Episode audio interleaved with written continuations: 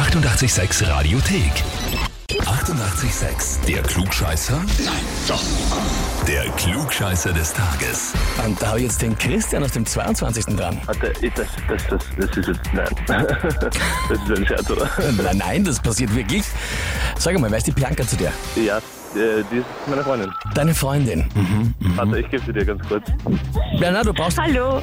Bianca, gib mir wieder zurück. Ich brauche nicht, ich brauch nicht die, du hast mir angemeldet. Gib mir wieder Ja, zurück. ja, ich weiß. Ja, ja, ich gib mal weiß. wieder her. Ich gebe dann gleich wieder. Okay, hallo. Es bist schon du der Richtige, der gemeint ist. Und zwar hat sie uns geschrieben, ich möchte meinen Freund zum Klugscheißer des Tages anmelden, weil er mich und jeden anderen in seinem Umfeld andauernd ausbessert. Liebe Grüße, Bianca. Das, ich dachte eigentlich, dass es ein Scherz war, dass sie mich anmeldet, aber keine Ahnung, das ist eine schlechte Angewohnheit, deswegen. Bianca macht keine Scherze, die macht nur volle Sachen.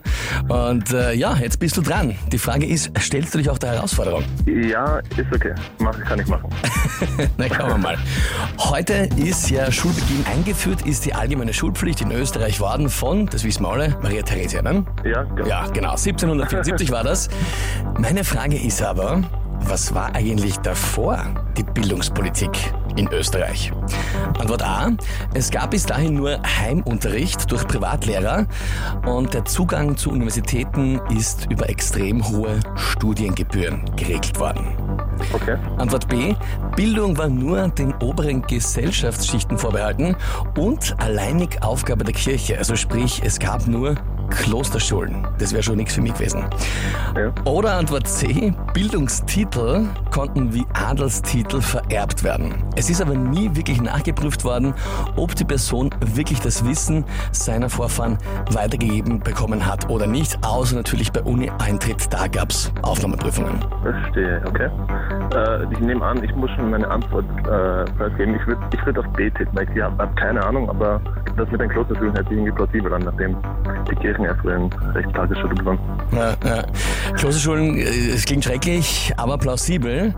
Naja, du hast vollkommen recht. Und das heißt für dich, du bekommst den Titel Klugscheißer des Tages, bekommst die Urkunde und das 886 klugscheißer -Häferl. Super, danke. Man hört es direkt, gell? überschwänglich. Aber das nächste Mal, wenn du was besser weißt und Bianca motzt, dann sagst du einfach das Heferl und sagst, ich hab's offiziell. Dankeschön. Ja, sehr, sehr gerne. Und was sagt ihr? Habt ihr auch jemanden, der immer alles besser weiß und der es einmal offiziell gesagt braucht, dass er ein Klugscheißer ist? Anmelden Radio 886 AT. Die 88,6 Radiothek. Jederzeit abrufbar auf radio886.at. 88,6. Eighty-eight, sex.